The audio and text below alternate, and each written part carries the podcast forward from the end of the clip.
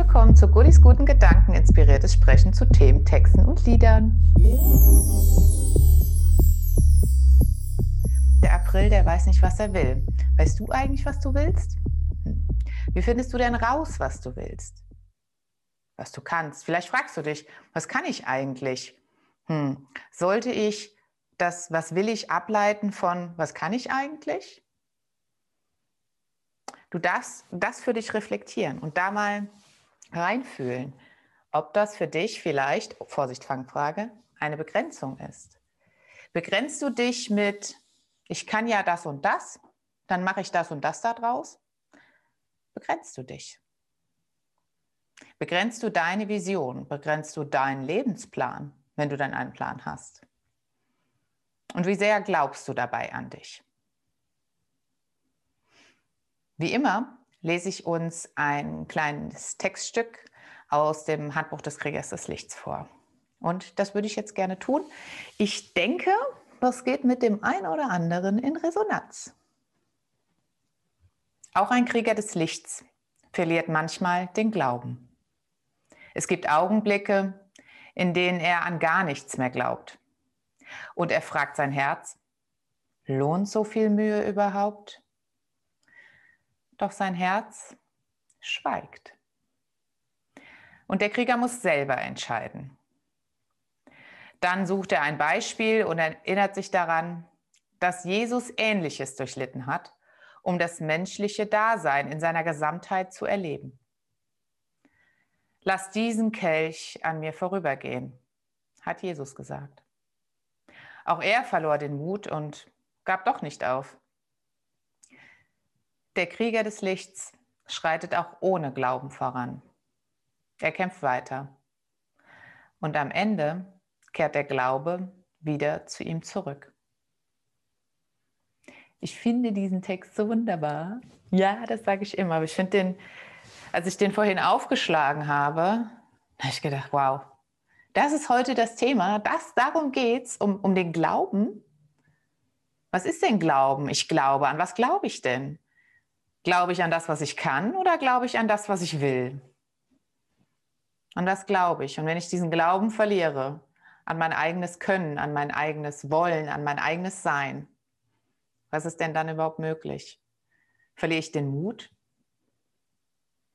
Und jetzt äh, magst du vielleicht denken, ach, jetzt kommt die mir wieder mit, ja, das Leben passiert in Wellen und alles ist ein ja, ein Lernprozess. Und wir bekommen Aufgaben gestellt, damit wir lernen, weil wir haben uns das ausgesucht, dass wir auf dieser Erde was lernen. Deswegen sind wir inkarniert. Ja, wie oft habe ich das auch schon gehört und denke mir, habe ich aber keinen Bock drauf. Habe ich keine Lust. Ich habe jetzt genug gelernt. Ich bin jetzt fertig mit Lernen. Ich weiß jetzt alles. Danke. Habe keine Lust mehr auf Steine, in meinem Weg, oh, dann sammel sie doch ein und baue ein Haus daraus. Also manchmal muss ich wirklich sagen, finde ich diese, diese Weisheiten, ich weiß, das ist eine gute Intention, wenn man mir so etwas sagt, doch ich denke mir manchmal so, das hilft mir gerade nicht. Das hilft mir nicht. Denn wie der Krieger des Lichts sagt, lohnt so viel Mühe überhaupt? Und Menschen sprechen dann, die geben Antwort. Doch das Herz schweigt und wir dürfen selber entscheiden. Das Herz entscheidet nicht. Entscheidet der Verstand? Entscheidet das Wissen? Und wann verlieren wir den Glauben? Glaube ist ja ein Stück weit blind. Ich bin voll im Vertrauen, ich glaube. Ich bin absolut im Vertrauen und kann das glauben. Ich brauche keine Beweise. Was steht dem entgegen? Das Wissen. Ich weiß das, ich habe Erfahrung, ich kann das beweisen, also muss ich nicht mehr glauben. Gewöhne ich mir also mit jedem Lernprozess, mit jedem Stück mehr Wissen das Glauben ab? Gewöhne ich mir selbst das Vertrauen ab, weil ich mir Wissen aneigne? Möglich. Auch da darfst du dir aussuchen, ob du das bejahst oder verneinst. Oder ob du darüber nachdenkst. Ich glaube, da gibt es kein, kein richtig oder falsch. Ob ich glaube oder weiß oder was ich kann oder was ich will. All das kommt alles so in eine, eine Schale und wird so einmal, einmal durchgewalkt, ge, geknetet. Ja? Und dann kommt da irgendwas raus. Und dann kannst du dir überlegen, ja, was mache ich denn jetzt damit? Lasse ich das jetzt liegen? Mache ich daraus einen Kuchen? Was mache ich damit? Und da wird es spannend. Denn wenn du es gewohnt bist, andere Menschen um eine Entscheidungshilfe zu bitten, dass sie mit dir in den Dialog gehen, dass du dich besser entscheiden kannst. Und wenn dir dann die Person keine, keine Antwort gibt, dann bleibst du stehen. Wenn du es gewohnt bist, dass du in dich reinfühlst und reinspürst und überlegst, ja, lohnt so viel Mühe überhaupt und das Herz schweigt, dann bleibst du stehen. Weil du nicht gelernt hast, wie du eine Entscheidung selbst treffen kannst. Und wie du weißt, für mich gibt es ja kein Können, für mich gibt es ja nur ein Wollen. Ah, ich kann das nicht, ich kann das nicht. Nee, ich will das nicht. Ja, ich kann gar nicht lernen. Nee, ich will gar nicht lernen. Klingt halt nicht so nett, ne? Klingt nicht nett. Und wir haben das ja als Kinder alle abgewöhnt bekommen, dass ähm, ich will einen Keks. Nein, nein, nein, ich möchte einen Keks. Du darfst ja nichts wollen. Also stehst du am Buffet des Lebens und sagst, oh, lecker, lecker, lecker, lecker, oh, das will ich, das. Oh, guck mal, die reiche Fülle, da steht sie. In Buffetform. Da ist sie, sind die Köstlichkeiten. Und sie stehen vor dir. Und du greifst nicht zu. Du bleibst stehen. Weil du nicht zum Buffet gehen kannst. Weil du nicht willst. Aber vielleicht willst du ja. Vielleicht willst du zugreifen. Und du erlaubst es dir nicht. Weil du gut erzogen bist, weil du denkst, du hast das nicht verdient. Das ist so ein bisschen, wenn Menschen mir sagen, ach, Freudschle, ich hätte so gern die reiche Fülle in meinem Leben. Oder fangen wir mal mit der Fülle an. Wir, fangen, wir wollen doch gar nicht mit der reichen Fülle äh, jetzt hier um die Ecke kommen. Und da steht dieses Buffet und sie gehen einfach nicht hin, sie bleiben stehen weil das Angebot zu groß ist, weil sie sich nicht entscheiden können, weil sie nicht wissen, wo ist denn ein Teller, wie mache ich das denn, weil sie die Gegebenheiten nicht kennen. Wären sie jetzt im Vertrauen, dass sie all das schlemmen dürfen, dass sie es schon richtig machen werden, dass es nichts Schlimmes gibt, dass alles einen Sinn hat, und würden Sie vielleicht einfach zugreifen. Denn die Fülle ist da. Sie ist direkt vor uns. Und wenn du dir überlegst, ähm, du hast schon mal was von Visionen gehört, von Visualisieren, von Manifestieren. Ich hatte heute einen sehr, sehr schönen Dialog über Manifestieren. Und ähm, ich war sehr ergriffen. Das hat mich nochmal so zum Nachdenken gebracht. Und im Visualisieren heißt ja, ich habe eine Vision, äh, das ist lateinisch für ich sehe. Ne?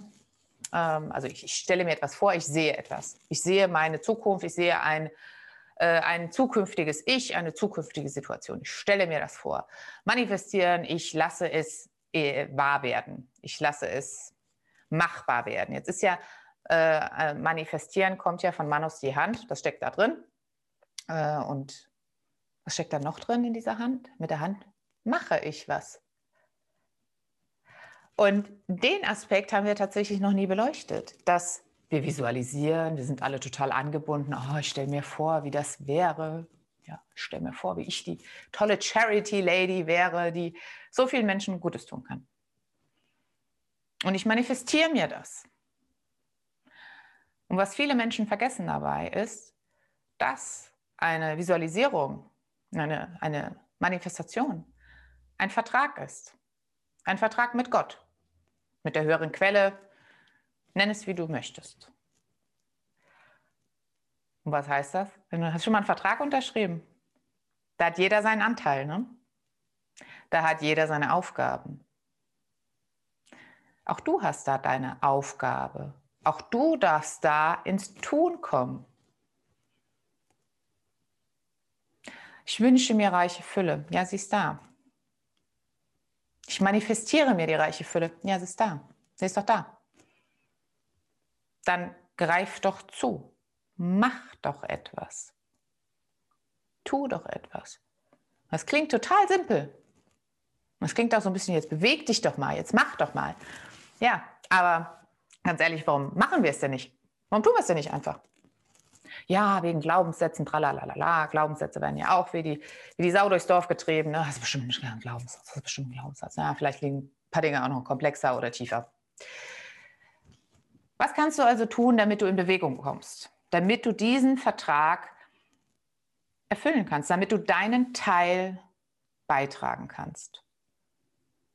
Und wenn du mir gerade aufmerksam zugehört hast, habe ich gesagt, damit du das erfüllen kannst. Füllen.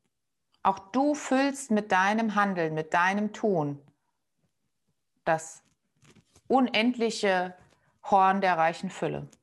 Du füllst es, du füllst es selbst. Du bist die reiche Fülle, du bist die Fülle. Und sie ist da. Und wenn du ins Tun kommst, dann multipliziert sich das. Dann füllt das allen das Glas, dann füllt das allen den Teller und dann füllt das allen die Herzen.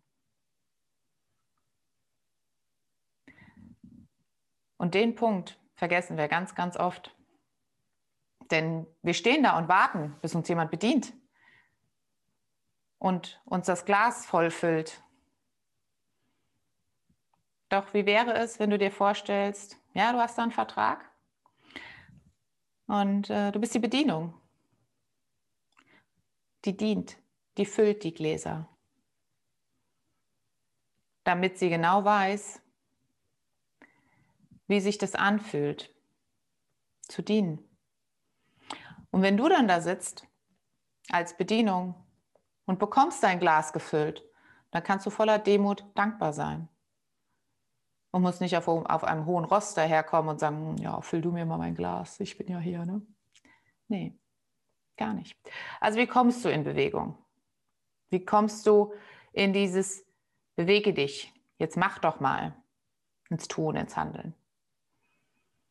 Und wer mich schon länger kennt, weiß, ich liebe den Satz, den hat mir meine Freundin Jennifer mal gesagt. If you want movement, start with a walk. Wenn du Bewegung willst, dann fang mit einem Spaziergang an.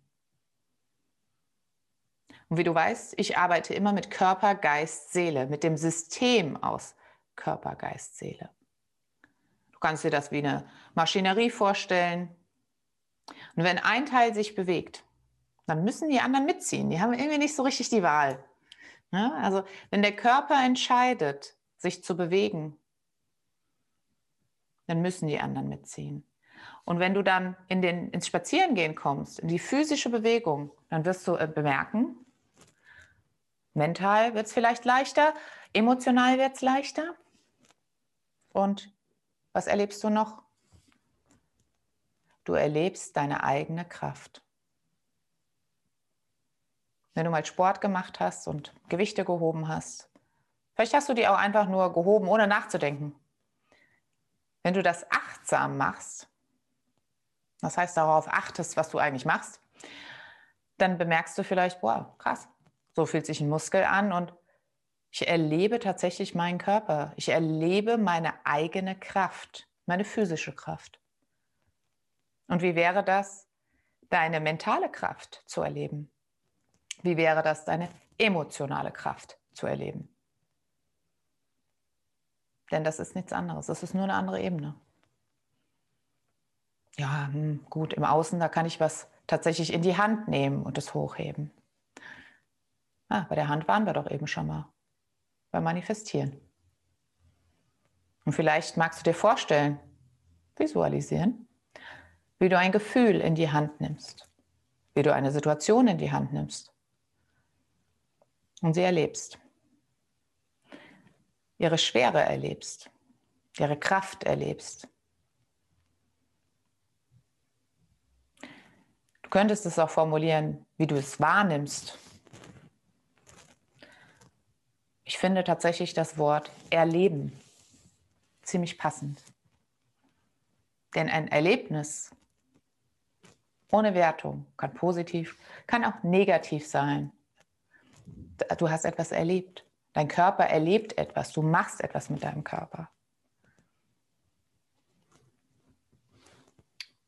Und das könnte der erste Schritt sein, wieder zu glauben. An sich selbst zu glauben, dass du an dich selbst glaubst. Ich erlebe, welche Kraft mein Körper hat. Und ich erlebe mit jedem Schritt mehr, dass er mehr Kraft bekommt. Ich erlebe mit jedem Gedanken mehr, dass jeder Gedanke intensiver wird. Ich erlebe mit jeder Emotion, die ich wirklich durchfühle, durcherlebe, wie kraftvoll die sein kann. Und wer kennt das nicht? Wer schon einmal so richtig Freude erlebt hat. So ein richtiges Hochgefühl. Das würde ich gern noch mal erleben. Das würde ich mir gerne noch mal ranholen. Das kannst du, indem du dich in Bewegung setzt, wenn du den Mut hast. Und so findest du auf dem Weg deinen Glauben auch wieder, den Glauben an dich. Wir wollen immer alles Wissen aufsaugen und denken, dass unser Leben dann leichter würde, besser würde. Hm, nee, weiß ich nicht. Ich glaube, das Leben wird lebenswerter, wenn wir es wahrnehmen tatsächlich. Wenn du spazieren gehst und auch mal bemerkst, wo bin ich eigentlich? Wie riecht das eigentlich hier? Gibt es hier Vögel? Bin ich auf dem Feld? Was sehe ich eigentlich? Du bist ja in diesem Körper gelandet als Seele aus einem bestimmten Grund. Du bist ja nicht einfach da irgendwo reingesteckt worden. Du hast ja genau diesen Körper bekommen, weil du auch den erleben sollst. Das ist nicht dein Gefährt, dein kleines Auto, was dich hier irgendwie von A nach B bringt. Mm -mm. Es gibt ein schönes Lied, das heißt, ähm, Your body is a wonderland. Dein Körper ist ein, ein Wunderland. Und das stimmt. Also ich habe es wirklich selbst am eigenen Leib erlebt, wozu mein Körper fähig ist. In Sachen Sport, in Sachen Emotionen aushalten, und ja, Emotion ist emotionale Ebene, aber die wirkt ja, ist ja alles vernetzt. Wer mal eine Nacht durchgeheult hat, der weiß, wie anstrengend das für den Körper ist.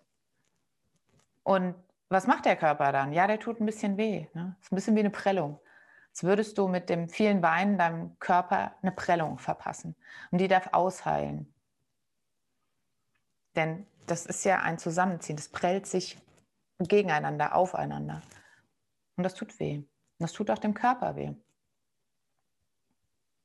Oh, dann dürfen wir aber keine schlechten Gefühle mehr haben. Wir dürfen noch nie wieder weinen. Doch, weil der Körper sich dafür bereitstellt, dass du deine Gefühle ausleben willst, nicht kannst. Der Körper stellt sich bereit dafür. Dein Körper dient dir in dem Fall dass du weinen kannst, damit du der Traurigkeit einen Ausdruck geben kannst, damit sie abfließen kann.